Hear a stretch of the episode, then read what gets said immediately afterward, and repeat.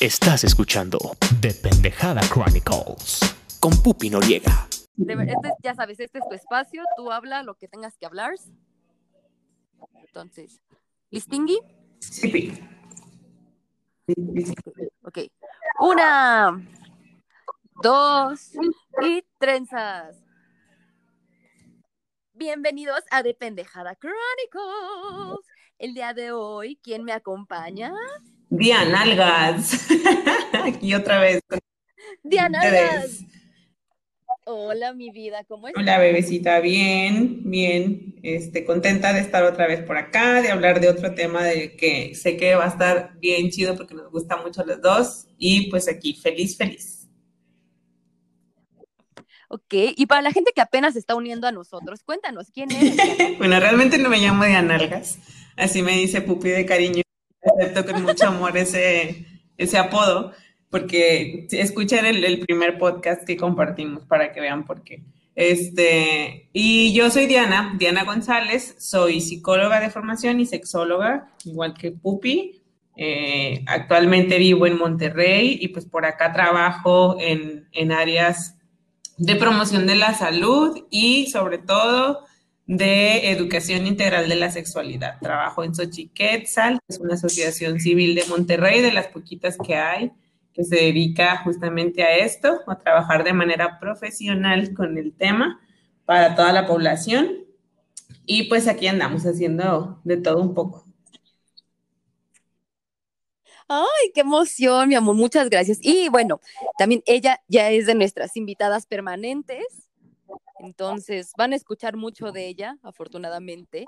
Y justo el día de hoy es un tema muy bonito, que es la educación integral de la sexualidad.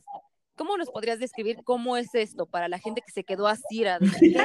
¿La educación qué? Ya sé, de hecho, cuando, cuando alguien este, me preguntaba por ahí eh, que, de qué iba a ser ahora nuestro, nuestro episodio juntas, este, o más bien yo participando contigo, eh, le decía esto y me dice, ay, qué seriedad. Y entonces, este, eh, creo que, pues, que cuando lo ponemos así, educación integral de la sexualidad suena así, como que súper formal y súper técnico.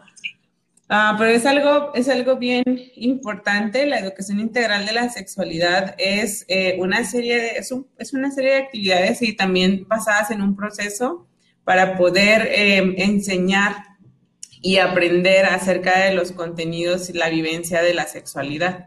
Todo esto se adapta pues con diferentes este, metodologías, con una didáctica particular, eh, tomando en consideración el contexto de cada población con la que trabajamos. Eh, y su fin último es que pues las personas podamos vivir una salud sexual.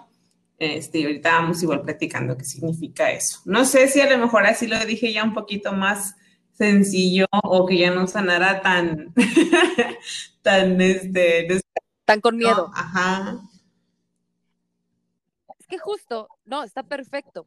Justo la educación integral de la sexualidad es integrar o juntar todas estas partes que son tanto la biológica, porque la sexualidad no es únicamente lo genital, no es únicamente el proceso de reproducción, no es únicamente hombre, mujer, ta, ta, ta, ta, ni únicamente es lo social, los roles, el género, lo que, los mitos, ni tampoco únicamente es lo psicológico. Entonces, también involucra saber cuáles son nuestros derechos reproductivos para que podamos tomar las mejores decisiones y de verdad apropiarnos de nuestra sexualidad en su totalidad. Eso es, es, la, es, es regalarle al mundo el conocimiento de absolutamente todo lo que involucra la sexualidad. Ay, sí. Y aparte es un proceso de toda la vida no es algo que nada más está ahí como que en el libro de quinto, sexto y secundaria, ¿no? Así que esta idea absurda, justamente cuando lo reducimos a una sola, a un solo aspecto que es el biológico, es que este, se tiene como esta, como esta idea, este, yo creo que muy, muy familiar para muchos, de que justo en esa etapa en particular se tiene que hablar de sexualidad, porque se relaciona con la parte más bien reproductiva o biológica pero realmente la educación integral de la sexualidad es un proceso que dura toda la vida, porque toda la vida la sexualidad está presente con nosotros y con nosotras. Entonces siempre hay algo que estar aprendiendo acerca de cómo vivimos la sexualidad. Y además no es solo como aprender información, así como decía Pupi, o sea, ya eh, hablando de cuestiones como los derechos, pues es cuáles son y cómo ejercerlos. Y, y también formar, ay, perdón, era, era Phil Barrera. Phil Barrera se, se hizo presente en este podcast. Ay, ustedes disculpen, acabo de tomar mi siesta vespertina de sábado. Pero bueno, lo que les quería decir, ya, ya, ya, ya siento que perdí la seriedad de mi, de mi explicación, pero es que también nos ayuda a formar, pues, actitudes y, conductas, es decir, que podamos aprender, pues, cómo, cómo es la mejor, por así decirlo, la mejor manera, manera de, como de actuar ante nuestra sexualidad o sobre nuestra sexualidad. Exacto, todas las partes de cómo podemos desarrollarnos el pensamiento crítico, cómo podemos utilizar el desarrollo emocional, social, poder adquirir herramientas justo para prevenir abusos o para identificarnos a nosotros, para identificar también que nuestro cuerpo puede estar enfermo o que estamos utilizando la sexualidad tal vez de una manera como tal vez una moneda de cambio, tal vez como llenar un hueco emocional, identificar todas esas cosas. Y de verdad, yo sé que los términos suenan así como que, ¡Ah! entonces si quieren que vayamos empezando a definir los términos en palabras de humanos, humanes, de personas normales, cristianos, cristianos, lo que seamos, porque dicen la sexualidad, wow, ¿qué significa? O sea, huevo tienen que empezar a coger ya las niñas. O, no, no, no, no, no. La sexualidad es algo innato, totalmente innato. Entonces, no sé, Dianita, ¿cómo, ¿cómo empiezas tú a platicar de esto, de esta parte de la sexualidad? Como ya poniéndolo en otras palabras más cristianas, entre... ay, no, eso no. Me estaba del, capítulo de, perdón, del episodio con, con, chinos que estaban hablando de infecciones de transmisión sexual y, y que risa con todas las, las experiencias de estar en espacios religiosos, ¿no? Bueno, como, como expresión, pues quise decir eso de cristiano, pero mejor olvídenlo. Este, ay, pues hay muchas formas, realmente creo que hay muchas formas en las que podemos empezar o como, como aterrizar esto. por ejemplo, si lo pensáramos en, me gustaba mucho lo que decías, este, Pupi, de que, de que, ay, pues entonces hablar de educación de la sexualidad quiere decir que vamos a promover que los niños y las niñas tengan relaciones sexuales o o que les vamos a imponer una, identidad de género, una orientación sexual. Creo que ese es un mito que, nos ha perjudicado muchísimo porque muchos grupos que, tienen esta idea muy equivocada acerca de cómo empieza, vamos a, ponerlo así, ¿no? Como que cómo empieza o cómo proponemos que empiece la educación de la sexualidad desde etapas muy tempranas, pues desde que nacemos, pues porque la sexualidad ya está ahí este, se, han, se han opuesto, ¿no? Y entonces nos, nos vienen como a poner esta, esta visión lo más lejana a la realidad y asustan a muchas personas y entonces también en eso hacen sí. o boicotean que podamos realmente tener un programa formal de educación. Pero bueno, creo que ese es otro tema. El punto es que me gustaba que lo, lo ponías desde ahí porque podemos hablar como desde la infancia pues, la sexualidad está presente y tenemos que, este, como hacer este proceso que puede ser desde lo formal hasta lo informal. Y por ejemplo, hablaríamos de que en la infancia, pues en los niños, en las niñas, en los niñes, este, está presente el tema. Yo creo que el que, el que más puede ser familiar para las personas cuando lo preguntamos en, en espacios de reflexión o así de enseñanza, pues es que tenemos un cuerpo, ¿no? tiene pues algunos atributos, tiene características biológicamente relacionadas a la sexualidad. Sí, incluso también desde bien pequeñitos ah, hay, datos eh, que hablan de que desde los dos, dos años y medio nosotros ya tenemos conciencia de nuestra identidad de género, por ejemplo. Desde chiquititos nos vinculamos afectivamente con otras personas y eso también tiene que ver con una expresión de la sexualidad. ¿Cómo le vamos enseñando a los niños a mostrar afecto, a recibir afecto, a poner límites en ese sentido. Yo no me acuerdo si lo dijiste en, un en uno de tus episodios, Pupi, o si a lo mejor fue una conversación en algún momento nuestra, que, que tú hablabas de ti cuando eras niña y decías, yo no quiero darle besos a nadie o algo así. Fue más en una conversación nuestra. Sí, yo creo. pero me acuerdo mucho de ti diciendo eso. Ese es un buen ejemplo de cómo son, cómo tenemos experiencias que, reflejan estos puntos o aspectos de nuestra sexualidad que no son solamente corporales. O sea, si lo planteamos desde lo corporal y lo reproductivo, pues pareciera que no hay sexualidad ahí, pero pues no es así. Están esos otros elementos también. Además, desde que bien, desde bien pequeñitos también tenemos la capacidad de sentir placer y eso es una cosa que también es importante que podamos ir aprendiendo acerca de cómo regularlo y este, sobre todo... Eh, bajo una actitud o una mirada bonita, positiva, agradable, no de miedo, de vergüenza y de castigo. Desde bien chiquitos los niños se, estimulan o se tocan eh, la vulva, el pene, porque por supuesto el cuerpo como por su naturaleza tiene la capacidad de sentir rico, ¿no? Y eso no está mal. Y, desde pequeñitos creo que a muchas nos ha tocado más bien como la censura.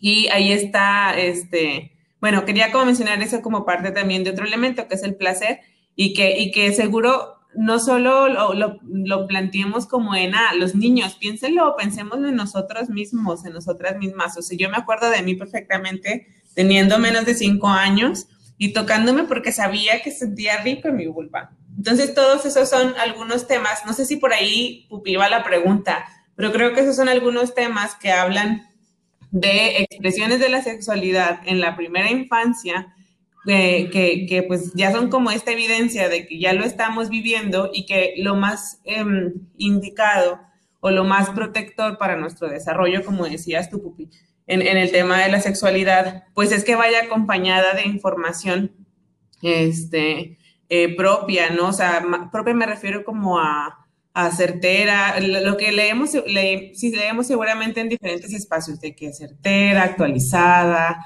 científica, laica, objetiva. Este. Totalmente. Entonces, eh, creo que por ahí pudiéramos pensar en, ejemplos en la infancia. No sé. Exacto. Sí, no, me parece perfecto, porque justo hay que perderle, una, el miedo a las palabras. Hay que darles el peso que son. O sea, por ejemplo, ¿Qué es sexo? El sexo para, en cristiano, que, no es cristiano, en, en, laico, vamos a poner en laico, en palabras terrenales, es lo, todo lo referente a lo corporal, a nuestros órganos internos, externos, ta, que nos ayudan a la sexualidad. Porque la sexualidad involucra todo, o sea, de ahí empezamos. Ahora, también el no, no ponerle nombre, por ejemplo, como de algo graciosito, diminutivo o algo como que evada la realidad de, por ejemplo, de decir pene, de decir vulva. Porque también estaba leyendo el otro día como un, un post de una chava que decía, pues es que mi alumna decía que su tío le, le lamía la galletita, y pues yo me enfadé así como, no, pues, o sea, pues, qué mal que le, mejor le compren otra galleta hasta que se enteró que la galleta era como le llamaba a su vulva. Entonces es como, chale, o sea, que, que ¿por qué tenemos esta manera como decir, ah, se llama pilín? O echarle como azúcar a las cosas por pena, pero ¿qué, ¿qué, es lo peor que le puede pasar a un niño de saber que se llama pene? O sea, así como dices, nariz. O sea, ah, es de Alberto, ve, es de, no sé, basura. es de clítoris, o sea, no, entiendo por qué tendríamos que asustarnos. O sea, creo que entre más secretismo tengamos, mucho más connotaciones negativas o de, wow, quiero saber qué es esto porque me lo están escondiendo y me quiero ir a atascar, le damos. No sé cómo, cómo opinas. Sí, de hecho, eso que dices al final, pide que, es que bueno, acabas de decir cosas así como varias cosas que se me hacen bien chido. Uno, este, que la idea de que, de que la educación de la sexualidad, la educación formal, el hablar así como Pupi lo propone, o sea, abiertamente, con, con, con naturalidad y con respeto y nombrar lo que es, ¿no? En la sexualidad. Hay mucha gente que cree, y a otra vez ahí vuelvo a mencionar a estos grupos que nada más andan este, eh, mal informando. informando es que, que, esto promueve eh, conductas de riesgo y está comprobadísimo desde hace cientos, ah, bueno, no cientos no, pero desde hace muchos años, o sea, al menos desde los antes del año 2000 ya había datos que hablaban de que este, los programas de promoción de la salud enfocados a la, a la sexualidad para nada promovían conductas de riesgo, sino todo lo contrario. Se ha comprobado que los adolescentes, por ejemplo, en este, en, este poniendo el ejemplo de este rango de edad, eh, disminuyen las conductas de riesgo cuando tienen una mejor educación integral de la sexualidad, sobre todo cuando la reciben de manera formal. Y esta educación que reciben de manera formal, por ejemplo, en la escuela, eh, está acompañada también eh, de un enfoque, digamos, pues parecido en la casa o que se puede ir como integrando con otros elementos importantes de la sexualidad. Tú decías hace rato, ¿no? Como elementos sociales, por ejemplo, psicológicos, pues bueno, en los elementos sociales pensemos en el marco de creencias familiar, en la cultura, en las, en las creencias incluso religiosas que tenga la familia, conforme vamos como pudiendo empatar esa información este, con esta mirada em, respetuosa y responsable, es todo lo contrario. Las, los adolescentes tienden a disminuir las conductas de riesgo cuando tienen esta información. Este, y, también por ahí la, idea de que, que, la educación de la sexualidad promueve como... Eh, me da mucha risa cuando dicen esto, Pupi, no sé si te ha tocado escucharlo. A ver. No, es que es diferente la libertad y el libertinaje. Ay, claro, totalmente. Me choca. Me choca, me choca. Lo odio cuando escucho eso porque, porque la mayoría de las veces viene lleno como de, de prejuicio acerca de que, de que, de que hay, hay elecciones que las personas pueden hacer en, en, su vida sexual que no deberían nada más porque no cumple como con a lo mejor la mirada, por ejemplo, religiosa, ¿no? Entonces ya es libertina, ya es libertino, libertina aquella que elige tener más de una pareja o aquella que elige no casarse. Por ejemplo, todavía hoy me llegan a preguntar eso, ¿no? Como, ¿cómo le hacemos para lidiar con que ya no se usa el matrimonio, ¿no? Y entonces es como, pues es que creo que aquí es donde nos ponemos en la reflexión de cómo también, em, como, como seres humanos, como grupo, vamos como evolucionando, somos dinámicos, el contexto histórico junto con otras cosas va cambiando y esto hace que la vivencia de la sexualidad también pues vaya como mostrando otras, otras, como otras aristas, por así decirlo. Em, creo que hoy por hoy tenemos como más, mucho más claridad, más argumentos, más seguridad para decir que el matrimonio no es lo que viene como a consolidar un compromiso, sino es la responsabilidad afectiva, que de eso ya platicamos, por cierto. Sí. entonces, por ejemplo, esto, bueno, al final todo esto era para decir que eh, de lo que tú decías, pues la educación eh, integral de la sexualidad formal eh, no promueve conductas de riesgo, todo lo contrario. Exacto. Y justo antes de que sigamos avanzando, Dianita, quiero platicarles cuál es nuestra formación para que, eh, obviamente, también nosotros cuando decimos somos sexólogas, lo que opina la gente es como, ¡ay! Te voy a mandar a alguien a ver si le das unas clases. Uy, no, sí, yo tengo bien muchos problemas. Uh". O sea, casi, casi nos ven como, como putas con cédula. Sí. O sea, nos ven como putas con cédula y entonces luego también le tienen miedo a que nos acerquemos a los niños, a las niñas o a personas como más chiquitas que nosotras, cuando realmente nuestra formación principal fue como educación de la sexualidad, o sea, fue nuestra primera especialidad. Entonces, sabemos cómo acercarnos y qué tipo de información podemos ir dando certera y obviamente con toda la, con, todo el cariño y el, ¿cómo puedo decirlo? Entendiendo el contexto de las personas a las que se les está dando la información. O sea, también nos han educado en, como para ver otras ideologías eh, religiosas, ¿te acuerdas que estudiamos judaísmo, estudiamos cualquier visión es válida y tenemos como la preparación y además la vocación y el gusto de, de platicar y de conocer el entorno donde estamos. Entonces, no venimos a colonizar a las personas, venimos a darles la información, a darles como esa llave de la libertad entonces, cuéntanos también cómo, es tu, formación de Anita para que sepan, ah, mira, no nada más tengo que mandarte para que te sepas el Kama Sutra, hija. ya.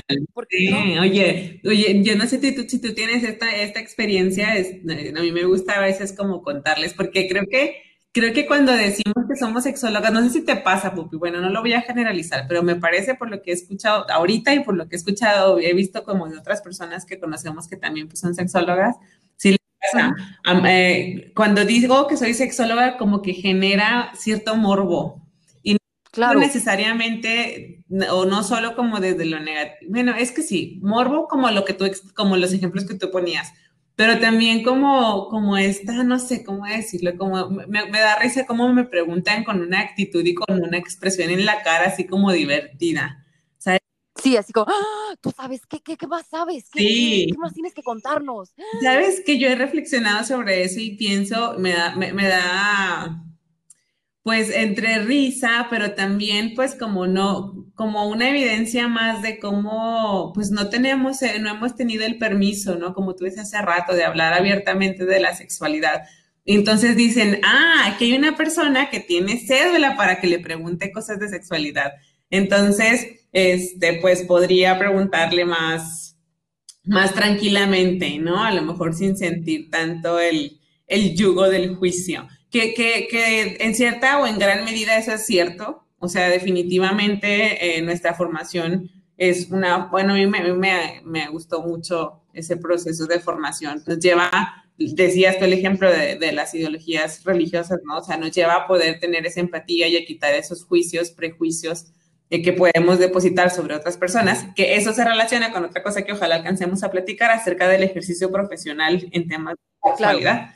Este, pero, pero sí, como que, ¿cómo es que este, necesitamos como ese permiso? Y ese permiso a veces viene desde los profesionales de la salud, por ejemplo, como nosotras sexólogas, o un médico, o una médica, o, ¿sabes? Así como que, bueno, si ahí hay permiso, sí, ¿no? Este, si no, pues ahí como que, como decías tú, en la, en, en, la, ay, se me fue la palabra, en, en la, ay, chingado. Bueno, pues como en, la, en lo oscuro, en lo prohibido, ¿no? De alguna manera, o no con cualquier persona. Y eso no, digo no con cualquier persona, no porque con cualquiera en el universo ahí sentado de pronto en el metro te pongas a platicar si no quieres, ¿verdad? De un tema personal o privado, sino que que creo así como decía Pupi, que hay, que hay temas que no necesariamente tienen que ser como tan, entre comillas, cuando hablamos de la sexualidad, sino que sí como que lo hemos hecho.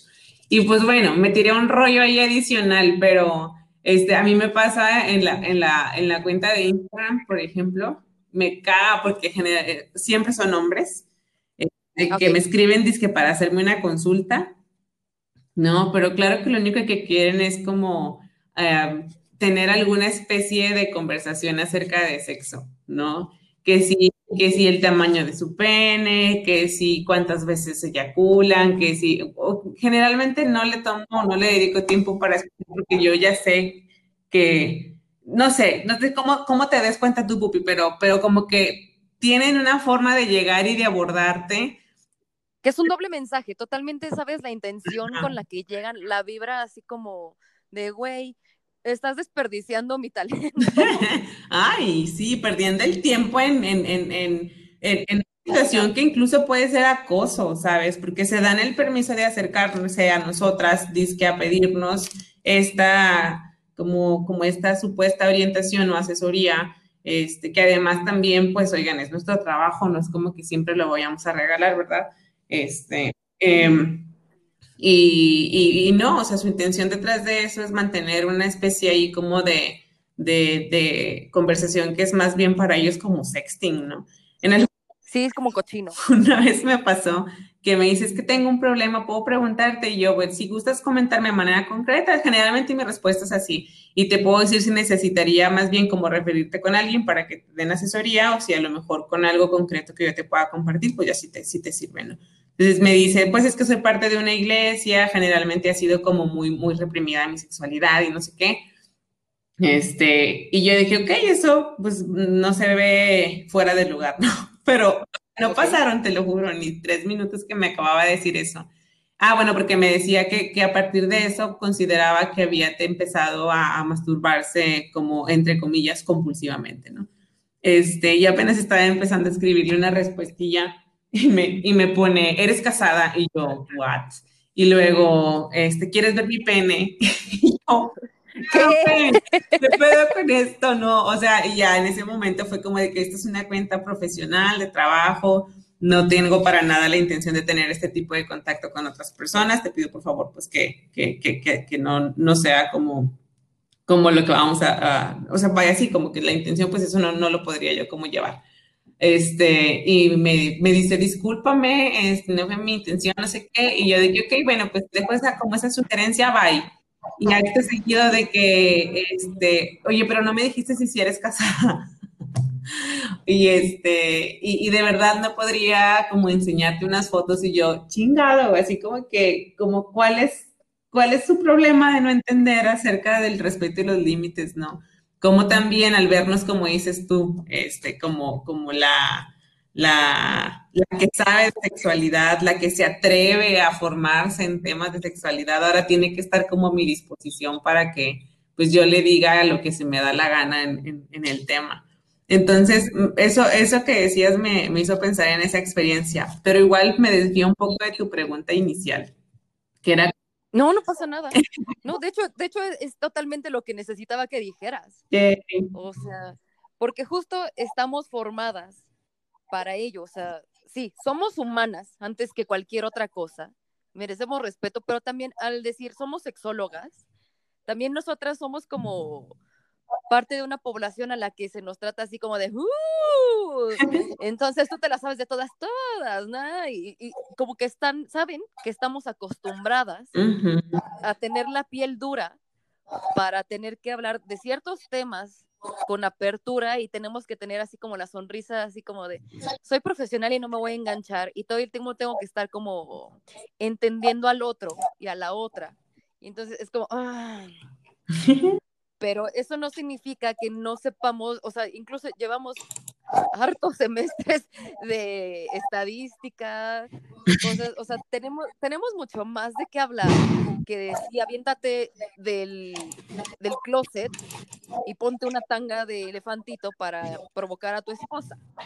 Hablamos de muchas cosas más, o sea, sí, fue un proceso muy, muy, muy muy fuerte para nosotras, porque únicamente, les digo, no hablamos nada más como del otro, trabajamos sobre nosotras, trabajamos los temas de género, salud sexual, reproductiva, las, las enfermedades, los derechos sexuales, sobre el placer, violencia, diversidad, relaciones, cómo es nuestra propia relación con nuestro cuerpo, nuestra identidad. Es, es un trabajo que sí es como, uh, y, y, más es una responsabilidad, o sea, porque obviamente cuando sales con una cédula, traes una responsabilidad que obviamente va con la ciudadanía, la ley. Entonces, cualquier mal consejo, cualquier mala práctica que nosotras podamos tener, también tiene consecuencias. Y no solo las consecuencias de, de que le demos la información mal a un niño o a una niña o a una pareja, sino tenemos también como, podemos provocar una pandemia, ¿no? una pandemia de tal vez como coronavirus, no sé, o sea, podemos provocar como de verdad cosas muy, muy feas, pero también así lo que queremos es darles el regalo del conocimiento. O sea, obviamente no vamos a regalar nuestro trabajo siempre, pero sí vamos a darles como las bases de la apertura, pero porque estamos capacitadas y es justo lo que yo quería y que dijiste muy, muy, muy bien, Dianita. O sea, no, no lo oímos en el TV Notas ni en Cosmopolitan, ni somos la, la amiga que, que, nos atrevemos a decir las cosas. Digo, por algo empezamos, ¿sí? Tenemos ciertas características y atributos personales que nos hicieron caminar este hermoso recorrido. Sin embargo, también fueron muchísimas horas de, de, estudio, de estar a las 3 de la mañana imprimiendo, haciendo exámenes, de verdad, las cosas menos sexys que se pueden imaginar. O sea, nuestra vida sexual de verdad pudo haber pasado un milésimo plano mientras estudiábamos. Entonces, lo hacemos con mucho cariño y por eso venimos a el día de hoy y todas las veces que estamos juntas platicando venimos a darles de verdad lo mejor que tenemos. Sí, sí, definitivamente. Y creo que agregándole a lo que tú decías, cuando me preguntabas como que, que, que, estudiamos y que, cómo es la formación de, de, las personas que pues trabajamos profesionalmente en la educación integral de la sexualidad, pues es eh, eh, justamente tenemos un, o sea, pasamos por una, una formación formal que tiene todo, como les decíamos al principio con la, con la definición de la educación integral de la sexualidad, ¿no? Como cualquier otro programa de, de, posgrado, pues tiene su, tiene su base eh, tiene su estructura, tiene sus objetivos, tiene su, metodología eh, y pues tiene eh, un, las horas ¿no? que tenemos como que cumplir, los puntos, los, los créditos curriculares para poder, como decía Pupi, tener una cédula, porque justamente si nosotras estudiamos primero una especialidad en educación de la sexualidad, ay, se me fue, no, en sexología educativa, y luego hicimos, bueno, en mi, caso yo continué eh, para hacer la maestría en em, eh, sensibilización de grupos. Sensibilización y manejo de grupos, exactamente. Entonces, pues todo eso eh, está respaldado por una cédula profesional, como decía Pupi, no, no, aprendimos en el TV Notas, ni tampoco somos a lo mejor, este, este, de pronto estos presentadores o presentadoras que les gusta mucho el tema, ¿no? Y los conocemos porque se hacen famosos o famosas en la televisión o en algún medio, en alguna red, y que muchas veces hay, personas que lo hacen y que la verdad, pues mis respetos, sí, sí tienen una, práctica este, informada y responsable, pero también hay otras personas que no, ¿eh? Entonces, todo esto lo digo no para quemar gente, sino para que ustedes sepan que ser este, sexólogas, que ser eh, profesionales de la salud sexual, sí, sí requiere de esta formación especializada, así como cuando a lo mejor un médico, pues para ser especialista en, en, trauma, en que oftalmología, cirugía, tiene que hacer una especialidad, pues igual en este caso. a mí siempre me ha, me ha parecido importante que eso lo tengamos muy presente para, como para todo, este, nosotras además somos psicólogas, o sea, nuestra primera eh, como formación profesional o, de, educación superior fue la psicología. Y siempre también hago esta reflexión, los psicólogos y las psicólogas no somos todólogos. No quiere decir que porque estudiamos una licenciatura en psicología, entonces ya podemos este, como hacer y ver de todo. Hay, hay, ciertas, eh, eh, hay, ciertas áreas que realmente requieren verse como con un enfoque especializado. Entonces aquí ¿sí? Eh, entre, entre más tengamos la posibilidad de que seamos personas especializadas quienes damos esta información, pues muchísimo mejor. O que las personas que lo van a dar tengan un mínimo de formación especializada. Por ejemplo, en el espacio en el que yo trabajo, que ya les platicaba al principio y en los otros, los otros capítulos, que soy Chiquetzal, tenemos una formación este, muy, muy bonita, es una formación para mujeres que se llama promotoras de salud sexual y es, es, un, es un programa de, hay unos programas de seis meses, otros programas de un año, en donde las mujeres que se, que se anotan y que pues eh, pasan por esta formación reciben esa, como esa eh, formación, eh, digamos, ahí suena, suena raro, pero creo que sí me explico, como mínima necesaria para poder trabajar sensibilizarse en los temas de sexualidad y no cagarla, como ahorita decías, Pupi, de que este, dijiste algo eh, por ahí, en, ay, ¿cómo lo dijiste? Bueno, pero justamente... ¿Pandemia? Ajá, ajá, no crear una pandemia. Información, como, como muchas, ¿sabes qué, Pupi? Me estaba acordando ahorita que les voy a contar esta experiencia. Te quisiera tener el nombre de la doctora, pero no, se me hace que no lo voy a encontrar pronto. Luego te lo paso y a lo mejor lo puedes poner en tus redes. Este, Ok. El año pasado, si me acuerdo bien, o ante, no antepasado, yo trabajo, eso, eso les platicábamos en el primer podcast en el que Pupi me, me dio el honor de, de, acompañarla, y es, les platicábamos que yo trabajo en una universidad este, que, que tiene un contexto religioso. Entonces, eh, la forma en que se aborda la sexualidad sí, sí tiene sus, pues como influencias por, por esta razón. En una ocasión me dijeron, oye, va a haber un congreso, eh, eh, se relaciona, es, es un grupo, eh, es una asociación a nivel internacional y sobre todo está presente para nuestra desgracia en países latinoamericanos, este, que trabaja disque la educación de la sexualidad. Que puedes ir, a, puedes ir al congreso para ver si a lo mejor nos sirve algo de la forma en que ellos lo abordan, porque tienen un, un enfoque religioso. Ay, no, yo me quería levantar y gritar así de que protestaba y que lo que estaban diciendo era una mentada de madre, porque llevaron, llevaron a una doctora de una investigadora de una universidad, no me acuerdo de cuál universidad, pero eh, en Estados Unidos, este, leyó toda su ponencia literal, así la leyó palabra por palabra, y ella hablaba de, ella habló de género y estaba diciendo con supuestas, este, con supuesta evidencia científica que las identidades trans eran una enfermedad, que la homosexualidad era una enfermedad que se curaba. Imagínate eso en el 2019, escucharlo en una conferencia de parte de una supuesta investigadora súper formal. Ajá, luego le hicieron una pregunta que tenía que ver con las identidades trans y responde algo que tiene que ver con la orientación sexual. Y yo no, esta mujer no sabe de qué habla. Y con toda razón se puso a leer su discurso porque estoy segura que no lo sabe articular si no tuviera como la información ahí escrita. Entonces, imagínense eso. Incluso puede haber personas que se hagan llamar a sí mismos o a sí mismas sexólogos o personas especialistas en educación de la sexualidad, pero que no tengan esta mirada más objetiva y de respeto a la diversidad en cuanto a la sexualidad, que vengan justamente a imponer. Una cosa que nosotras vemos en nuestra formación es que no podemos imponerle a, otras personas nuestro marco de creencias, nuestro marco de valores, tenemos que tomar en cuenta su contexto, y estas personas justo lo que hacen es todo lo opuesto. Hay otro, hay un psicólogo en México que es de Guadalajara, por cierto, y entre comillas, que da terapias de conversión. ¿Qué? y se, ¿Cómo es eso? Ah, se, se, denomina a sí mismo especialista en temas de diversidad sexual. Pues tú, tú dime qué hacemos con eso.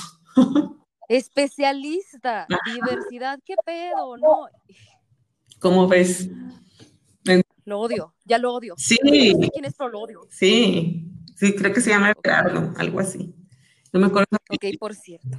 Y, y por cierto. talleres, ciertamente, o sea, no crean que se esconde. Es una persona súper, me parece súper cínica y súper cero profesional y cero ética. O sea, eso está para que le quiten su cédula profesional. De hecho, ya, no me, ¿en qué estado fue de la República? No me acuerdo, ahorita lo busco, pero uno de los estados de la República en, en México ya está penado este, hacer, eh, hacer eh, terapias de conversión. comillas, este tipo, ajá, este tipo de terapias, que ni son terapias, por cierto.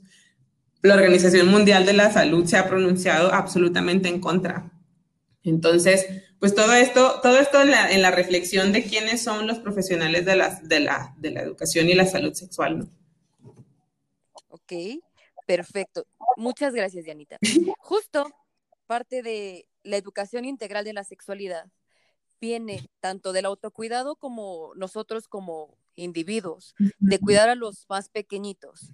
Y no solamente es decirle, ¿sabes qué? Límpiate para atrás, de, de adelante para atrás, porque te puede dar una infección, o conócete, sino también viene la parte de cómo te construyes emocionalmente. Eso es algo que yo siempre he peleado. Digo, ok, ya me diste todo el contexto, gracias escuela, o sea, me diste la embarrada que tú creíste que necesitaba sobre la sexualidad, sobre, ah, cada 28 días igual y sangras y te puedes embarazar en cierto y cierto tiempo, ok. Y eso es hasta que ya estés casada y lo haces por el amor. Pero nadie te enseña cómo cuidar tu corazoncito cuando decides compartir tu sexualidad. Nadie te dice qué hacer con los sentimientos de culpa, nadie te dice qué hacer si decides que no quieres tener una pareja estable, nadie te dice cómo sentirte bien como lo que tú eres, cómo decidir, o sea, también los estereotipos de mujer, de hombre o de personas que nos ponen, de los roles de género, están muy cabrones. O sea, te los imponen como si fuera ya así como, ah, sí, ven, pero no te, tampoco te dicen lo que implica ser una mujer. O sea, nada más te dicen como las cosas de, ah, sí, mujer sensible, tú cocina en casa, tú haces esto, tú hombre, ve a proveer casa, tú eres el fuerte, no llores. Pero no te dicen, ¿sabes qué? También como mujer tienes también el miedo ya así cocido a ti, porque vives en una sociedad que ya me, me, sentí como el guasón de estamos vivimos en una sociedad y esas cosas no te las enseñan, esas cosas al contrario es como de, ay, no, ni pasa, no te preocupes, tú únicamente tienes que ser bonita, tú tienes que ser guapo y mágicamente vas a tener sexo. Uh -huh. Y eso te va a dar felicidad. Y eso te va a hacer pertenecer a esta sociedad. Y entonces es cuando hace shock, cuando, por ejemplo, tal vez tienes una enfermedad cardíaca, tal vez tienes diabetes, cualquier cosa que hace que tu, que tu vida sexual o que tus órganos pélvicos internos no funcionen a, a todo darks y eso hace que te sientas como un fraude, ¿sabes? Entonces todo esto que dije, imagínense una persona que no ha estudiado jamás o que no tiene acceso a la educación mínima, mínima, mínima. Entonces, nosotros como sexólogas estamos haciendo esto y también luchamos con nuestros propios demonios, absolutamente todos los días. Somos personas. Sí. porque la, me ha tocado que hombres, hombres, Hombre. es que, es que pues tú eres sexóloga, es que pues tú te la sabes de todas, todas, y esperan que o yo haga todo al momento de compartir la sexualidad, o es que nada te va a gustar porque pues se hacen chiquitos. Y es como, güey, yo también quiero sentir, o sea, quiero, quiero experimentar, quiero también vivir, bla, bla, bla. Entonces, toda esta parte que dije es educación integral de la sexualidad. Entonces, ¿cómo, cómo, cómo complementas todo esto, Dianita? Sabes que me hiciste pensar en, en, la propuesta de, de, Eusebio Rubio, que es un sexólogo mexicano, que, que, una forma que, que, propuso de poder entender este asunto de que la sexualidad es biopsicosocial es el modelo de los solones. Y entonces nos habla de que la sexualidad la podemos entender a través de cuatro elementos, ¿no? Y es la reproductividad del cuerpo, el género, este, el placer y la afectividad y cómo cada uno de estos elementos pueden interactuar unos con otros. Entonces, por ejemplo, este aspecto de la afectividad, ¿no? La parte que tú hablas de cómo nos sentimos acerca de ejercer la sexualidad, cómo es que formamos relaciones seguras y, y cercanas, íntimas con otras personas, cómo nos sentimos acerca de tener una práctica sexual, cómo nos sentimos acerca de usar métodos anticonceptivos, eh, de ser hombres y mujeres, eh, de convivir y cómo, cómo nos enseñan a convivir entre hombres y mujeres, eh, culturalmente hablando, socialmente hablando. Todo eso es básico. A mí me gusta mucho explicar esto en, en, los talleres, que es, es como hablar de una receta ¿no? Y tú dices, bueno, voy a hacer un pastel y me tienes que dar la receta con los ingredientes. Si yo quiero que el pastel me quede así de bonito, como a lo mejor tú lo estás haciendo, como yo lo veo en la foto de la receta, pues necesito tener todos los ingredientes y necesito tener también pues las instrucciones precisas y completas. Si me das a la receta o si me das a medias las instrucciones, pues no me va a salir bien el chingado pastel. Pero Sí, este, eh, aquí en, ah, bueno, y aquí en la, en la educación integral de la sexualidad, de nuestro desarrollo, nuestra salud sexual, es algo parecido. Imagínense ustedes que nada más nos dan el ingrediente que tiene que ver con lo reproductivo. Y ahí vamos, todos pendejos y todas pendejas, perdón por la expresión, en la vida, creando pendejada Chronicles, porque Chronics, porque este pues porque no nos dieron, o no, no, no, sí, ajá, no nos dieron toda la parte completa, toda la información y la formación completa. Entonces me dicen cómo se usa un condón, pero no me hablan de, que, de cómo me siento acerca de ser una mujer y tener que eh, como negociar o más, más que negociar, acordar el uso de métodos anticonceptivos con las personas con las que vaya a estar. O no me, o no, o no me enseñan que no está chido que mi pareja me diga que no vamos a usar un condón nada más porque nos debemos, entre comillas, esta frase completa, nos debemos fidelidad, porque, porque me tienes que tener confianza porque soy tu pareja para siempre, ¿no? Hay muchísimas, decía Chino súper bien en el, en, el, en el otro podcast de que, perdón, en el otro episodio.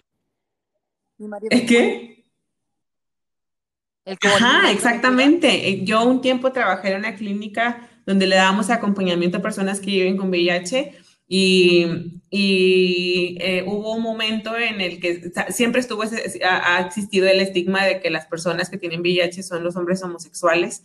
Y llegó un momento en, en, el que la, estadísticamente estaban muy de cerca, este, también como una población vulnerable, las mujeres que estaban casadas.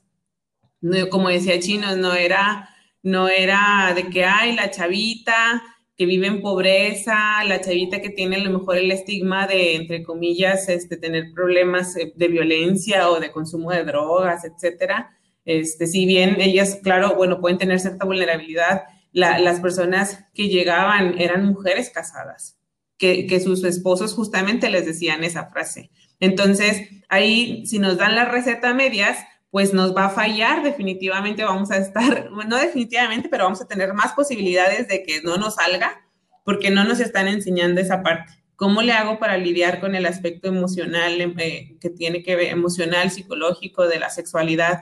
¿Cómo le hago para, para, para, identificar y aprender acerca del elemento del género? Les decía, bueno, es que si soy mujer, hay una pregunta que hacemos cuando trabajamos con métodos anticonceptivos y es, este, eh, por ejemplo, ¿quién tiene la, en una, en una relación donde hay un hombre y una mujer, ¿sí? ¿Quién tiene la responsabilidad de usar, de saber usar el condón? Y muchos adolescentes nos contestan que los hombres, porque son los que se los van a poner. ¿no? Y entonces ahí es como de que, ok, ahí, es, ahí vemos como un, este enfoque del género. Este, y, y, no es así, realmente la responsabilidad es compartida. Imagínate que como dice Pupi, te toca en un momento relacionarte con un güey que no, que no tiene pues mucha información, este, y resulta que no se sabe poner un condón. Este, a me tocó en algún momento conocer a alguien que le daba vergüenza comprar condones. ¿no? Y entonces, no, cómpralos tú, tú tráelos y no sé qué. Y ok, bueno, como pareja llegábamos a acuerdos y la verdad a mí no me daba vergüenza comprar condones y pues bueno, yo compraba los condones, ¿no? Este, pero eso es, es, un, el, poderlo saber eh, manejar, por ejemplo, en el tema igual de los métodos anticonceptivos, la vergüenza, como decía Pupio, o sea, si, si se la pasan enseñándonos que es algo que no está bien a la hora de comprar o de pedir los métodos anticonceptivos. Por ejemplo, también en el, en el episodio, es que tiene mucho que ver, en el episodio de infecciones hablaban de los métodos anticonceptivos y cómo están ahí al alcance en las clínicas que mencionaron, pero uno de los factores que principalmente se interponen para que los adolescentes, sobre todo los adolescentes, lleguen a tener el acceso son este tipo de cuestiones de, de miedo, de vergüenza, ¿qué van a decir de mí? ¿no? Este, y, que lamentablemente sí viven esas experiencias y, sobre todo, por ejemplo, este, en contextos a lo mejor más conservadores, a mí me toca por acá en Monterrey que, que, todavía hay personas eh, profesionales de la salud en los espacios de atención que los regañan, que les dicen que no porque son menores de edad, que les dicen que no porque no, no, o sea, eso no es algo de para su edad. Ajá. De Dios. Entonces imagínate, si no vemos todos esos elementos que tú propones, como lo afectivo, el género, y también no hemos hablado mucho y, estaría chido que platicáramos del placer, pues dejamos la receta medias, ¿no? Y, dejamos a los y a las adolescentes en más vulnerabilidad. En este caso ya me fui a hablar en particular de los adolescentes, pero también eso aplica y también nos pasa en otras etapas de la vida. De hecho, te quería, te quería compartir porque por aquí lo tenía ya que estábamos platicando de este asunto de, lo que nos enseñan y lo que no nos enseñan, me encontré una investigación eh, mexicana, de hecho, eh, se llama Educación Sexual Integral, cobertura, bueno, tiene un nombre bien largo, es este, la publicaron en, la revista Salud Pública em, de México, un equipo de, de doctores que trabajan el tema en el 2017 eh, miren, les voy a decir el, título, pues. Educación sexual integral, cobertura, homogeneidad, integralidad y continuidad en las escuelas de México. Entonces ellos lo que se pusieron a revisar es justamente este tema de la receta. Ahí dijeron, a ver, vamos a ver de los programas que se están dando en nivel primaria, secundaria y prepa, vamos a ver si les dan la receta completa o no. Y fíjense lo que encontraron. En la primaria, nada más les daban 7% de contenido sobre salud sexual y reproductiva, 7% de todo el contenido que se veía durante el, todo, todo en la formación de educación primaria, solo el 7% de todo, todo el contenido tenía que ver con educación de la sexualidad y en particular con salud sexual y reproductiva, o sea, todo lo biológico, ¿sí?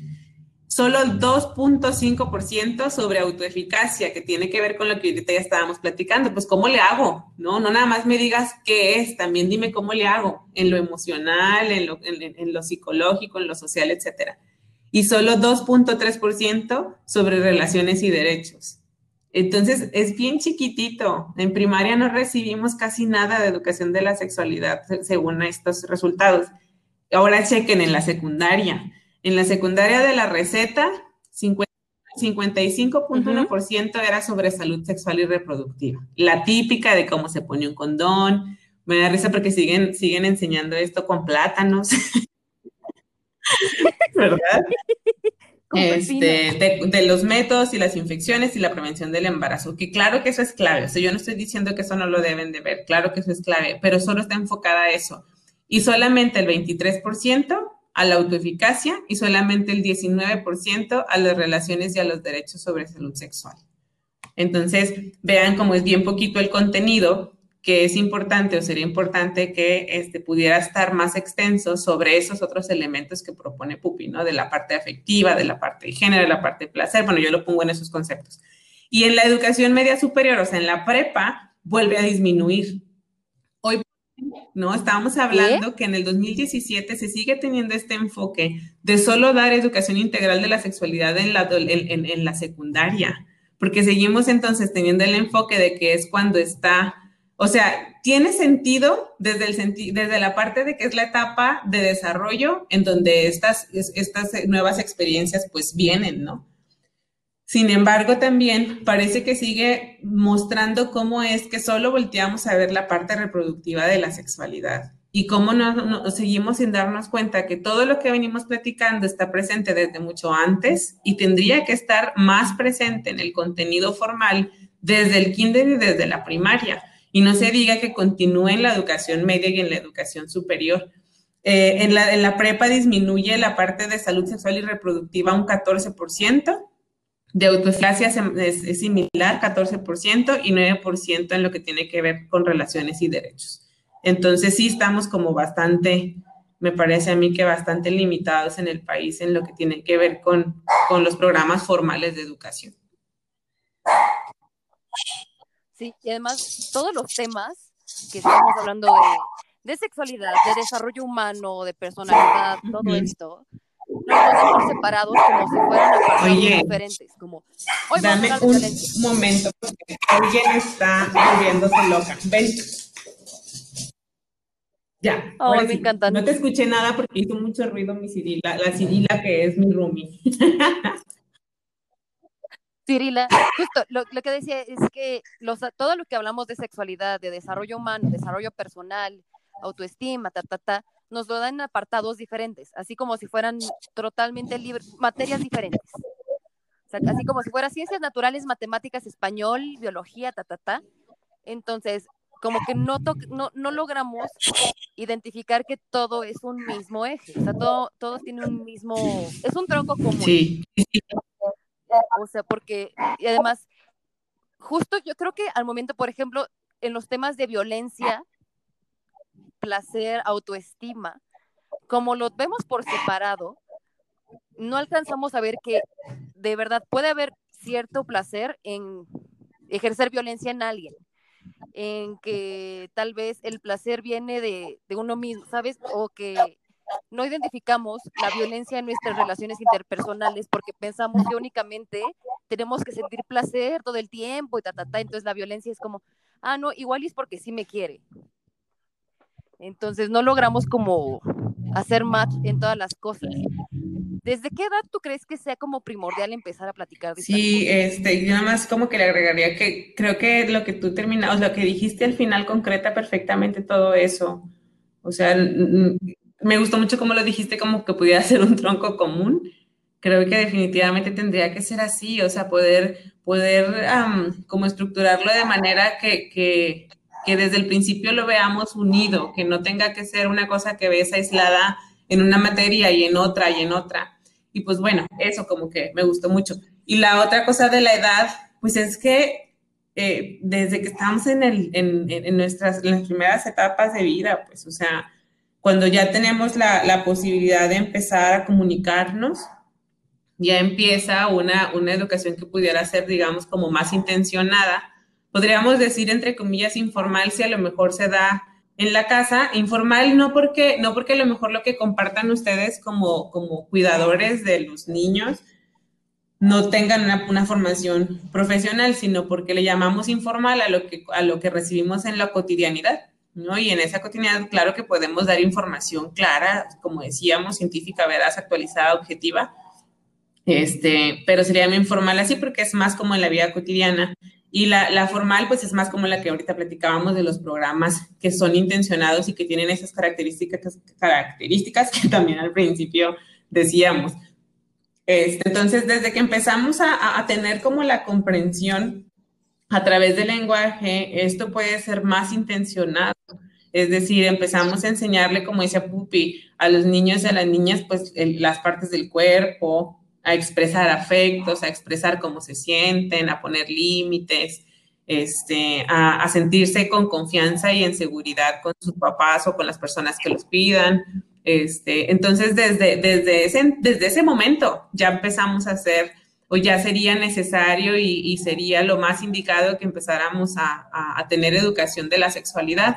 Y hay, hay, niños y niñas que desde bien chiquitos están en espacios, por ejemplo, como guarderías, eh, que empiezan estas como intervenciones ahora sí más dirigidas, más formales, e incluso desde estos espacios se pueden empezar a trabajar programas ahora sí formales y dirigidos en relación a la sexualidad. Uh, me gustó mucho algo que, querías abordar hace ratito al respecto sobre la práctica profesional. Ay, es que es un tema que a veces hace que también, pues es que tiene que ver con lo que les contaba de esta doctora en, este, en esta conferencia, en este congreso y de este tipo que hace, eh, que hace estas este, eh, prácticas anti, sin ética y sin profesionalismo. O sea, no, no, no, no es un profesional, pues. Entonces, como ya estábamos platicando todo esto, le decía Pupi, estaría padre también, pues, como platicar de que este, las personas, hay muchos profesionales de la educación y de la salud que, pues, por la naturaleza de su profesión, tienen que abordar temáticas de sexualidad. No quiere decir que, entonces tengan que ser especialistas como nosotras, al final nosotras la elegimos porque nos gusta mucho y pues bueno, es como nuestro eje principal. Pero vamos a toparnos en la vida cotidiana con otros profesionales de la salud que, que, nos, que, nos que nos compartan o tengan la responsabilidad. Creo que esto ahora va como desde la mirada de la responsabilidad que tienen los profesionales de este, abordar la sexualidad. Imagínate que vas con el médico, con la ginecóloga o el ginecólogo, con algún otro, otro médico que, que, tendría de alguna manera que abordar la sexualidad. O, por ejemplo, en los espacios educativos, pues los y las los profesores, ¿no?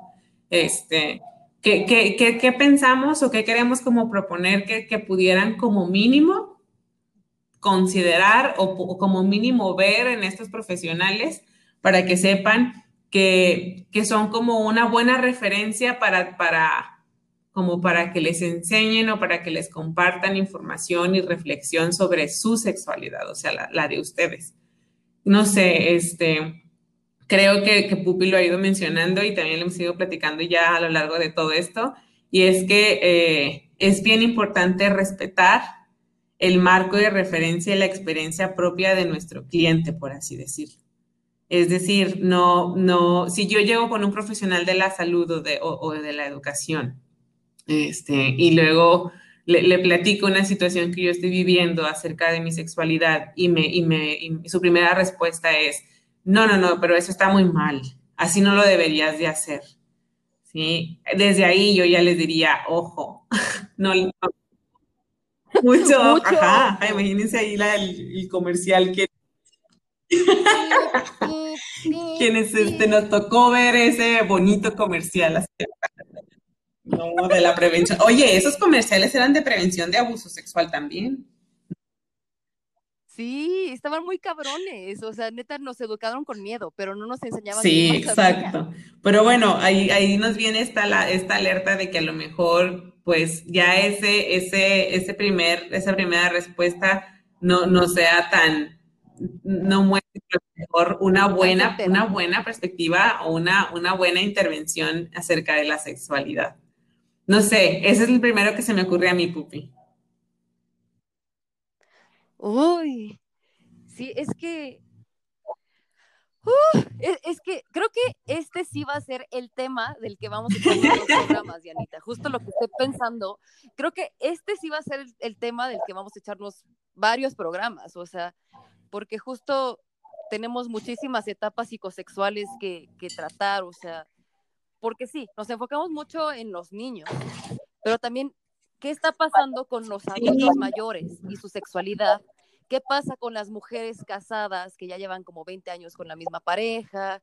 ¿Qué pasa incluso con los jefes de familia que tienen el pedo de, güey, tengo un chingo de trabajo, pero a la vez me están pagando la mitad de mi sueldo, tengo familia, ta, ta, ta, ta, y entonces cuando quiero estar en un momento como de placer, que tal vez no sabe si el placer lo está teniendo porque tiene la iniciativa o porque así lo han educado, y de repente su cuerpo no está funcionando al millón porque pues trae el estrés, trae todo este pedo de tengo que ser el penetrator, tengo que ser el proveedor de mi familia, tengo que estar ta, ta, ta, ta, ta, ta, ta. Y también tengo que reprimir mi, mi propia sexualidad y mi placer, porque qué tal que mi esposa empieza a malinterpretar lo que hago. ¿Sabes? Imagínate un pobre hombre que no tiene contacto con sus sentimientos o con lo que le pasa y que esté teniendo todo este crashazo de información. No estamos volteando a ver muchísimas partes de, de esta sociedad que tenemos. O sea, sí, parte, parte muy importante de lo que es nuestra labor es de enfocarnos que la niñez que va a pasar a ser adolescente, pues tenga los mejores recursos para que no esté atascando los consultorios o el sector salud en cierto tiempo. Claro que sí, pero también, ¿qué pasa con las personas a las que no estamos volteando a ver? O sea, porque damos la vida sexual de los adultos, de nuestros papás, incluso nuestros abuelitos, la gente que vemos, la damos por sentada. Incluso la misma sexualidad que nosotros estamos viviendo como personas de la generación millennial, de nosotros que pues somos como treinta y tantos, la estamos dando por sentada y también nos estamos yendo únicamente a la parte de, ay, hay que innovar, hay que innovar y pues únicamente pues vístete de puta todo el tiempo y ponte lubricantes sin no, es como, ¿cuál está siendo tu papel como, como un humano? ¿Cómo te identificas el día de hoy? ¿Cómo lo que te está sucediendo, por ejemplo, ahorita, en este tema de la pandemia, que llevamos encerrados un chingo de tiempo, ¿cómo está afectando tu autoimagen, lo que tú sientes de tu sexualidad, ta, ta, ta? ¿Cómo está afectando tus relaciones interpersonales? ¿Cómo te sientes? ¿Cómo estás viviendo tal vez si estás encerrada 24 horas con una persona que te violenta? todo eso lo incluye la sexualidad. O sea, les digo, la sexualidad no es únicamente esperma, óvulo, bebé, enfermedad, ¡uh! placer, orgasmo, yay. O sea, incluso la misma parte de una relación sexual no únicamente tiene que ver, hablar de un coito. O sea, ¿por qué? ¿Qué están haciendo entonces las personas que tal vez tienen un micropene, las personas que tienen discapacidad, que están paralizadas, que ta, ta, ta, o sea, estamos dejando de ver muchísimas cosas por únicamente genitalizar la sexualidad. Claro. Sí, definitivamente creo que, que eso nos da para, para mucho más y, y mm, estaría muy chido poder enfocarnos en, en, en la parte de, de, estas otras etapas de la vida cuando hablamos de, de educación de la sexualidad. Y pues yo creo que me, me, gusta la idea de que lo podamos eh, dividir en otros, en otros episodios. Este, y, y, todo esto que acabas de decir, relacionándolo con el, con el asunto de como de los profesionales que también abordan el tema, pues tal cual, o sea, tendríamos también que encontrarnos con profesionales que sean sensibles a todos estos temas que Pupi decía, a este tema de la sexualidad en las personas adultas, en las personas adultas mayores, así también como ya hablamos mucho de los adolescentes y de otras experiencias, entonces es esa, esa parte como sensible, esa parte como empática, como un poco también para cerrar esa parte, eh, sería bien importante poderla encontrar. Profesionales de la salud que independientemente que, que a lo mejor tengan cierto sistema de creencias, pues basen su práctica profesional en, en la laicidad, en, en, el respeto a los derechos, el derecho a la salud, las normas oficiales mexicanas que marcan cómo es que deben de dar una atención ética, profesional, eh, objetiva. Todas esas pueden ser también otros elementos para, para tomar en cuenta acerca de un profesional de la salud o un profesional que de alguna manera aborda temas de sexualidad, aunque no sea un especialista, y que, y que a lo mejor podamos sentirnos en confianza de voltearlo a ver como un buen referente. Entonces, este, pues yo quería cerrar nada más esa parte porque sentí que la dejé ahí un poquito abierta y, y, decir que, pues bueno, a, a la par de, de, lo que tú decías, Pupi, eh, eh, también, ¿no? Esos temas los puedan considerar y que también los podamos platicar así ya más, más extenso. Estaría muy chido en, en, otros, en otros episodios. Claro que sí. Justo sé que hoy traes el tema muy fresco y no quiero desaprovecharte. Sé que vamos a tratar el tema en muchos más episodios, pero quiero que nos eches todo lo que traías como preparado para, para el hermoso. Todo lo que traía preparado. este, lo que pasa es que le estaba contando a Pupi, más que a lo mejor haber traído preparado algo, le estaba contando a Pupi que justo estoy en este momento trabajando en diferentes proyectos que tienen que ver con educación integral de la sexualidad. Entonces, por ejemplo, por eso les platicaba de estos, de, de estos datos estadísticos o, por ejemplo, les tenía por aquí ya la, definición de educación integral de la sexualidad, esta información acerca de las creencias que se tiene sobre la, la educación perdón, la educación integral de la sexualidad y, lo que, los mitos, ¿no? De que si propicia, la, otra vez el, el libertinaje y no sé qué, este, el, trabajar con grupos vulnerables. Por ejemplo, ahorita les platico y aprovecho la plataforma para decirles que aquí en Monterrey además de estar eh, colaborando con Sochi Quetzal, ahorita estoy colaborando con otro, otra asociación civil que se llama Arcali. Arcali es un espacio cultural eh, que tiene ya muchos años, se tiene un buen rato aquí en, Nuevo León, este, en Monterrey. Y Arcali promueve, pues, eh, actividades culturales, pero una de las cosas que más promueve es el tema de los derechos sexuales y reproductivos de las mujeres en varias ocasiones pues me han invitado a hacer algunas cosas y ahorita estamos trabajando juntas en un proyecto para trabajar eh, con, eh, se llama así, miren, se llama Mujeres Sordas, Derechos Sexuales y Reproductivos Incluyentes. Lo que vamos a hacer en este proyecto es, ¿se acuerdan que les hablaba del programa de promotoras de la salud sexual? Bueno, pues hagan de cuenta que es lo mismo, pero para mujeres sordas. Y en el equipo habemos eh, una, una especialista en educación especial que es intérprete de lengua de señas mexicana, hay dos mujeres sordas, las dos son mujeres que tienen experiencia trabajando con otras mujeres sordas temas relacionados a la salud y al bienestar. Eh, la, coordinadora líder, Steph, que ella es una, mujer con muchísima experiencia en estos temas de, este, de programas comunitarios, eh, en este caso, pues de derechos sexuales y reproductivos.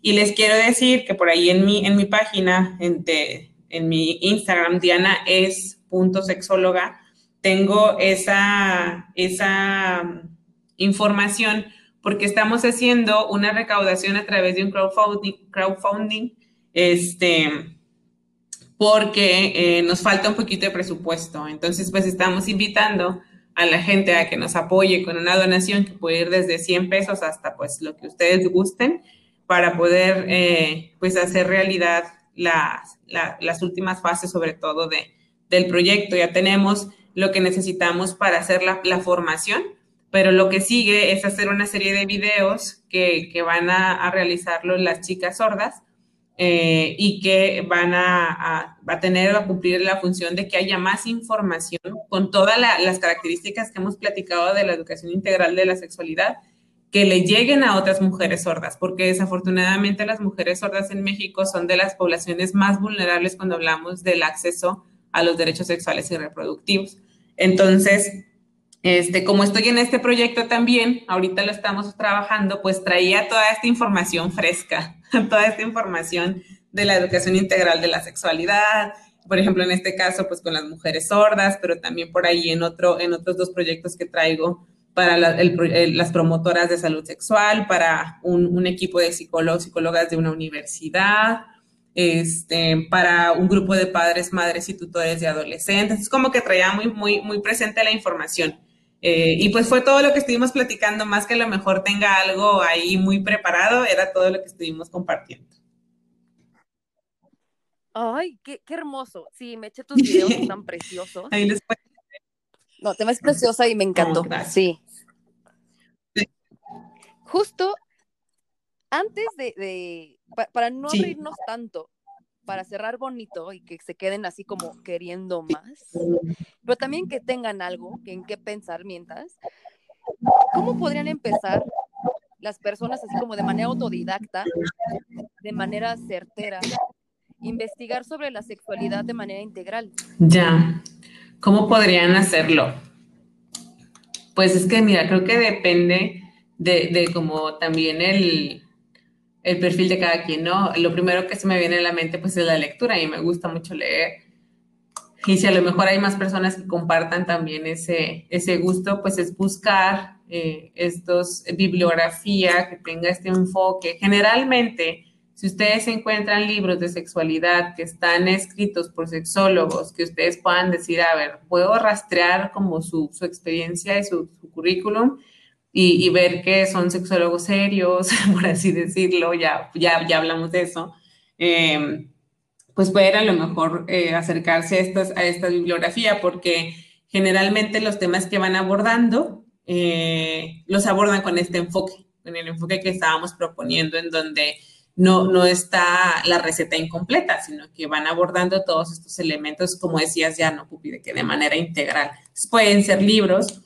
La otra cosa es también, pues, podcast, como el de Pupi, siguen escuchando Pendejada Chronicles porque creo que también pues nos lleva a hacer esa reflexión de manera integral porque pues Pupi es una sexóloga, es una persona profesional y competente en el tema y creo que puede ir también como haciendo, prestándose a estas reflexiones. Eh, la otra es acercarse como tal a, profesionales de la salud sexual, este, especialistas en, en asesoría, especialistas en educación de la sexualidad. Creo que también esa es muy buena idea. A mí me da mucho gusto cuando cuando las personas tienen alguna inquietud acerca de su sexualidad y nos buscan. Porque es, realmente muy bonito. Cuando no son esos ejemplos que platicamos al principio, que eso ya más bien es acoso y violencia, gracias por nada. Este, cuando no es así, es, es muy bonito. está muy chido ver que la gente tome esa iniciativa ¿no? Y tome esa acción y diga, ¿por qué no? Es importante, mi vida sexual, mi salud sexual es importante. Y así como voy con un especialista de los ojos, ya decía Pupino también de como de, de, algunas partes del cuerpo, lo que sea, algún especialista de otra cuestión de la salud. Pues también puede ir con un especialista de la sexualidad. No necesitamos tener tampoco así como que un gran problema para acercarnos a un especialista. Si a lo mejor solo queremos aclarar dudas, si a lo mejor solo queremos este, un, poco de asesoría en algún tema. Eh, es, está padre. Afortunadamente, otro, otro, otro recurso con el que a lo mejor podríamos pensar que, que, contamos, o pues sí, más bien que contamos, es que así, por ejemplo, como este material que genera Pupi a través de su podcast, hay muchas otras personas que también son especialistas en los temas que estamos platicando y, y están generando mucho contenido que tiene esta reflexión integral entonces, también identificar en redes a, otros colegas que este, nos, nos, compartan, ¿no? Algunos, algunos escriben en blogs, así como Pupi que escribe en una revista. También hay otros compañeros, compañeras que, que escriben en otros espacios este, en la red eh, y, que, y, que, comparten muy buenas reflexiones. Eh, también eso puede ser seguir a otros colegas que estén compartiendo material que nos pueda servir de, de información y reflexión. La vez pasada les hablaba de Lost, y Lost es una marca de juguetes sexuales. Bueno, no es una marca de juguetes sexuales, es, una tienda de juguetes sexuales en línea. Y, la, la, pues la, la, mera buena de ahí es, Simona. Simona es una buena amiga mía que también me ha, me ha invitado a que, a que hagamos cosas juntas porque, fíjense, esto, esto es lo que, el punto al que quiero llegar. Ella, a pesar de que pues a pesar entre comillas, esa, creo que la, la, expresión no es muy buena, de que es un negocio, ¿no? Es, al final ella vende juguetes, pero ella tiene un compromiso muy bonito con la salud sexual de las mujeres, porque eh, eh, continuamente eh, comparte información por parte de especialistas en temas de placer de las mujeres. Entonces, fíjense cómo dice, bueno, o sea, validamos la parte de que pues existe el placer, y placer para las mujeres en este caso y que lo podemos compartir con alguna pareja también, por supuesto. Pero también nos ayuda mucho a reconocer, por ejemplo, este, prejuicios que traemos acerca del placer, información sesgada que traemos acerca del placer, nos ayuda a conocer desde la perspectiva biológica, desde la perspectiva psicológica, de la perspectiva social, y ahí también podemos ir encontrando como estos espacios en la red que tienen, ya que, ya que estuvimos platicando hoy que a lo mejor tienen ese referente, pues ahí los pueden identificar más fácil. No sé, Pupi, creo que se me ocurre eso. Está perfecto, me encanta. Justo, ay, es que estoy fascinada, estoy es como engolosinada, quiero ya empezar a trabajar todo esto, quiero ya grabar todos esos programas que tenemos pendientes. Sí, Hablando de Qué rico. Me encanta. Es que de verdad es, es una Sí. cosa deliciosa platicar de todas estas cosas, porque yo sé que como dijimos al principio, o sea, lo compartimos, nos gusta, nos apasiona y podríamos hablar horas y horas de estas cosas. Sí, pero justo queremos escuchar qué es lo que ustedes necesitan saber. ¿Dónde están como perdidos, perdidas? Estamos Perdidas, perdidas. perdidas. Entonces, a ver, Diana, hazles tú la invitación, porque si yo les hago la invitación, se la ponen por los huevos. Sí, hoy me pasaron ese chisme, por cierto, que no habían respondido a las preguntas, si había preguntitas del feminismo. Espero que no haya habido porque quedó todo, quedó todo, como, como dice Poppy, porque se quedaron impactadas. Este, mm, pues sí, de- díganos ustedes qué les gusta, qué les llama la atención. Creo que hoy, hoy mencionamos muchos temas en- desde la generalidad, porque eran ejemplos para hablar específicamente del tema de educación sexual.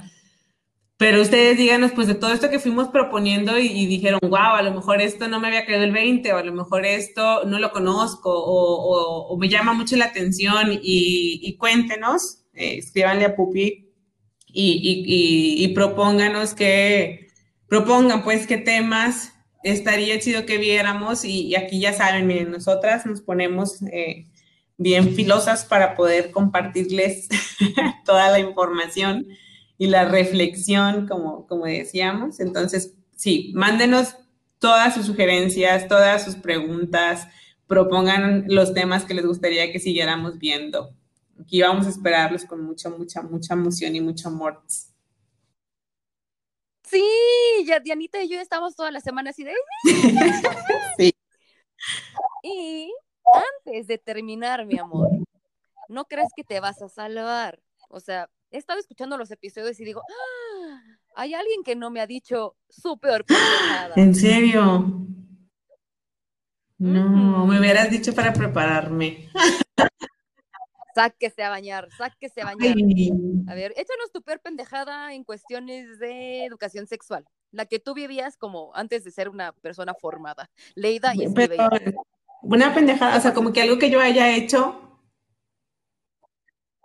Una pendejada, ajá, sí, tu pendejada, así como, ajá, en, cu- en cuestión de, de educación sexual. Vamos a ponernos en, en el mismo escenario todos.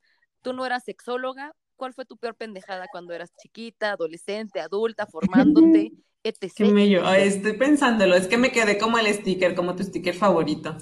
Me quedé, sí, ¿Me ajá, quedé así, ¿ra? me quedé así, ya. Eh, a ver, ¿qué puede ser? Mi peor pendejada de la, o sea, que en temas de educación sexual. Ay, no lo sé, no se me ocurre, Pupi. Es, es como cuando te preguntan, recomiéndame una canción y se te cierra el mundo y no sabes qué decir. O como en una entrevista. Sí, ya sé. A ver, a ver, sí, obviamente tiene que haber alguna pendejada por ahí. A Yo ver. tengo una. Yo tengo una mía, mía, mía, mía, claro. Claro. Una- Pero es que yo nunca digo las mías. O sea, neta, neta ya voy a hacer como un programa especial en el que todos mis invitados me hagan una pregunta a mí. O sea, porque yo los he puesto a todos en el paredón y ustedes, no, o sea, yo, yo aquí bien chucha así diciendo, oh, sí, oh, muchas gracias, bye. Yo, cuando era chiquita, algo que me fascinaba eran los relatos eróticos. Así, mi, mi fascinación así más grande. Lo amaba. Pero, ¿qué te digo? Tenía 12 años, muchas gracias. Y entonces una vez se me ocurrió escribir un relato. Verga, mis papás No. encontraron en mi computadora. Me dieron una señora verguiza. O sea, mis papás me dieron una señora verguiza. Verguiza. O sea, me, me pegaron así re feo. O sea, casi, casi hablan a la escuela para ver quién era la persona con, de la que yo estaba escribiendo. Y así como, güey, él ni siquiera sabe que existe este güey. O sea, sí me gusta, pero no, eso fue, o sea, creo que guardar mi, guardar mal mis archivos fue mi pendejada en cuanto a crecer en la sexualidad. Qué oso. Ay, qué horror. Pero, ay, que me imaginé a la Pupi pequeñina ahí escribiendo sus relatos eróticos. Vean, o sea, Sí, y con- con brackets. Con brackets toda gordita. Sí, así con brackets toda gordita, así como Ay. gordita, ya sabes, sudor, sudor de secundaria. así mm. Ay, Pupi. ¿Qué? ¿Qué ves? Tengo otra. No, pues tú me vas a. Sí, tú cuenta. Esto puede, esto puede estimular mi memoria. Tengo otra, que es de, es de mis como secretos graciosos. Una vez estaba yo con, con un chico, con un hombre, fue que tenía como 21 años, que estaba en mi época más así como, wow, estoy, estoy guapísima y voy a andar con todos al mismo tiempo. Y entonces yo venía de la, justo, fue, uy, justo la fecha, fue hace ocho años, uf, porque fue después de la fiesta de mi mejor amigo, que este año no fui porque gracias a alguien se comió una sopa de vampiro y se metió con el esposo de su mejor amiga. Gracias, Carla Panini, te odio. Entonces yo estaba hasta el pito, o sea, porque pues me había echado como que Capitán Morgan, después Kraken, la chingada. Y se me ocurrió de muy grande manera invitar como a tres crushes que tenía a la fiesta. Se me juntó el pinche mandado en la fiesta. Y después, como yo me iba como, yo vivía como más o menos sola, en ese tiempo mis papás vivían como en otro lugar, yo vivía en mi departamentito sola, en nuestro, pues yo hacía mis fiestas ahí en la casa, entonces, en Bagdad, por eso la quería tanto. Y entonces se me ocurrió que, ah, pues vamos a seguirla en mi casa. Y entonces, pues imagínate, estaban ahí con mis amigos, mis crushes, y yo en la casa, y de repente, pues me metí primero al baño con, con chico número uno. Ya sabes que dices, ay, ¿por qué te metiste al baño? ¿Qué estabas haciendo con ese güey? No, pues nada, si no ya sabes que sales como todo. Y entonces, pues dije, ah, pues tenía el pito muy grande, dije, ah, se lo quiero chupar a huevo. Pero yo estaba tan ebria y no había comido que tenía el pito en su boca y de repente me sentía como vomité en su pito dentro de mi propia boca. Así, vomité así en su pito. Ajá. Pero era, afortunadamente era puro alcohol, ya sabes. Y él así, como, como estaba todo oscuro, él así como, wow, eso es nuevo, qué rico, puedes hacerlo de nuevo. Y yo así como de, güey, no mames. Un squirt en la boca. Este sí, dijiste, es un Roman Shower, qué pedo. Y ya, Después, pues obviamente me tuve que tragar entre serio y ah. fue muy hermoso, gracias. Entonces, y después ya todos los días así como de, ay, me encantó lo que hiciste. Y yo así de, ah, hola, vomité porque estaba peda, muchas gracias. Y eso fue mi, mi, pendejada antes de la educación sexual. Te toca, te toca, no me voy a Ya sé, ya sé, pero es que estoy como pensando que, que, que puedo contarles siento que, no encuentro algo que, esté de la talla de tus, de tus, historias y anécdotas. De tus pendejadas. Pues yo creo que, yo creo que una que, a mí me, me, pesó mucho en, su momento, ahorita ya neta me río de eso, pero fue la primera vez, cabe notar, la primera vez que mis papás me cacharon haciendo algo con, en, mi casa este, con, con, el que era mi novio en ese tiempo. Sí, sí estuvo fuerte. Estuvo fuerte porque, porque en ese momento sí estaba yo de verdad, pues definitivamente bastante pendeja en el sentido de que, o sea, entiendo como, como el contexto de mis papás, ¿no? Para que, para que fuera algo que, que les molestara pero, pero me acuerdo que, que, yo le, que yo pensaba, este, le escribí una cartita a mi papá porque mi papá se enojó muchísimo conmigo. más, más que mi mamá.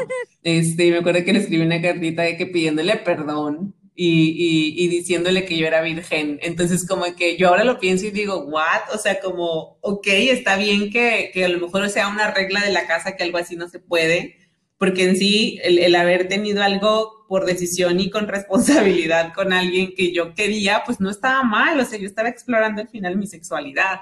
Aparte como adolescente, güey, donde no tienes a dónde ir a, coger o a fajar, si no es este, tu casa, la casa de la otra persona o casa de un amigo, o sea, no es lo mismo tener 18, 17 años y pagar un hotel ¿no? Este, y, claro que es una falacia pensar que por eso los y las adolescentes no vamos a tener estas, estas experiencias.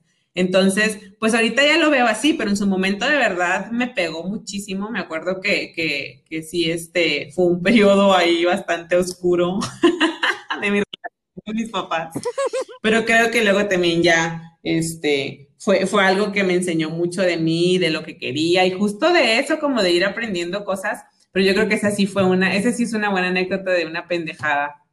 Este, no, no, no, no fui suficientemente precavida para que me alcanzara el tiempo y no llegaran. ¡Ay, qué horror! No, no, no. Me acuerdo de este tipo de cosas y se me encuera el chino, o sea, mm, Qué bueno que ya estamos grandes, muchas gracias. Vivimos en nuestras casitis. Qué emoción. Ah, Dios mío. Fue muy hermoso. Dianita, muchas, muchas, muchas gracias por compartirnos. Cuéntanos qué te llevas el día de esta primera parte de educación sexual integral. Ay, pues yo me llevo como, me, me gusta muchísimo el, como compartirlo contigo, Pupi. O sea, coincidir, eh, si nosotras estábamos todos los días por ahí en contacto y nos contábamos nuestras pendejadas chronicles, etcétera. Pero, pero me, me, yo creo que me llevo como esa sensación súper bonita de, de, hacer esto contigo. O sea, de hablar del tema que sé que nos gusta y que nos apasiona juntas. Este, es una de las principales cosas que me llevo. Y la otra es pues que neta, neta, o sea, soy fiel, este, creyente, así como, como, como las, los testigos de Jehová. Yo podría llegar a su puerta a hablarles de educación integral de la sexualidad sin pedos. Podría poner un carrito en las esquinas con gritos de educación integral de la sexualidad sin pedos. Entonces me llevo como que el amor de, de o sea, como la sensación muy bonita de poder compartirles todo esto. Sí. ¿Verdad que sí? Ay, Diana, muchas gracias por, por este espacio, por compartir, por ser mi, mi esposita y preciosa, por haberte encontrado en este espacio, en este universo y Dimensión 137. Te amo. Ya estoy ansiosa de veras de, de poder grabar el segundo episodio de esta, serie.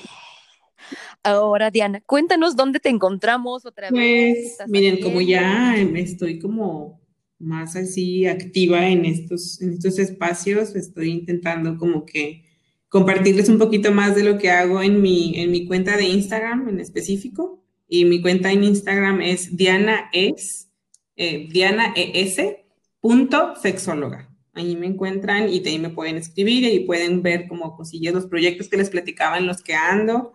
Eh, algunos de esos proyectos pues son invitaciones también como lo que les decía de lo de las promotoras o, o lo de las mujeres sordas. Entonces si les interesa pues también desde ahí pueden contactarme para colaborar. ¡Ay, qué hermosa! Te amo mucho, mucho, mucho. Muchas gracias. Gracias. Yo, recuerden, ya tenemos Instagram. Estamos como de Pendejada Chronicles. O sea, de Pendejada Chronicles.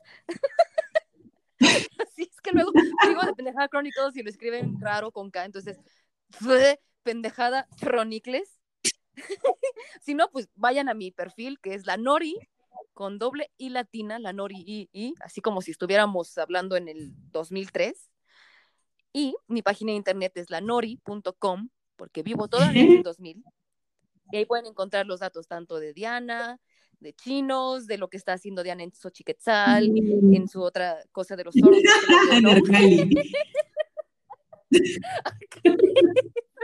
Me salió bien feo eso. No lo voy a editar, siento. Auténtica. N3. Ay, soy humano. Soy un humano. Sí, eres. Y nos escuchamos pronto. Dianita, un saludo que quieras mandar. Pues saludino a todos y a todas los que nos escucharon. Oye, yo, yo creo que voy a ir como a principios de diciembre. De, por allá nos vemos y a lo mejor nos, nos podemos aventar una grabación juntitas en vivo. Llévame ya en tu maleta a Monterrey. Por de regreso favor, voy a raptar, te voy a secuestrar. sí, por favor, ya no salgan si no tienen que salir. Por favor, yo tengo que irme a Monterrey. y no puedo, no ya puedo. Sé. Háganlo por mí. Miren, ya está Interjet quebró, por favor. Sean, sean no lo sabía. Ahorita te cuento, manita. Pues no, no, no, no tengo saludos para nadie, pero me estoy acordando de que hace rato me preguntaron qué opinaba de los videos sexuales que hicieron en el cañón del sumidero en Chiapas. No sé qué pedo con eso. La verdad es que me, me da miedo arriesgarme a mandarle saludos a esas personas. pero, pero oye, hay que verlo para platicarlo también por aquí en el chisme. Hay que hablar de fotografía en algún momento, nos estaría chido. Oye, yo opino que está poca madre. O sea, mi postura es eso, está poca madre. me da mucha risa pensar en la gente que estuvo ahí acusándolos y viendo desde lejos. me da mucha risa. Creo que bueno, ya lo, lo voy a leer y la próxima lo chismeamos. Sí, suena, suena bastante interesante y gracioso. Okay. Te amo mucho, Diana. Muchas gracias. Ten una hermosa noche y los amo, mis pendejitos crónicos. Bye. Bye.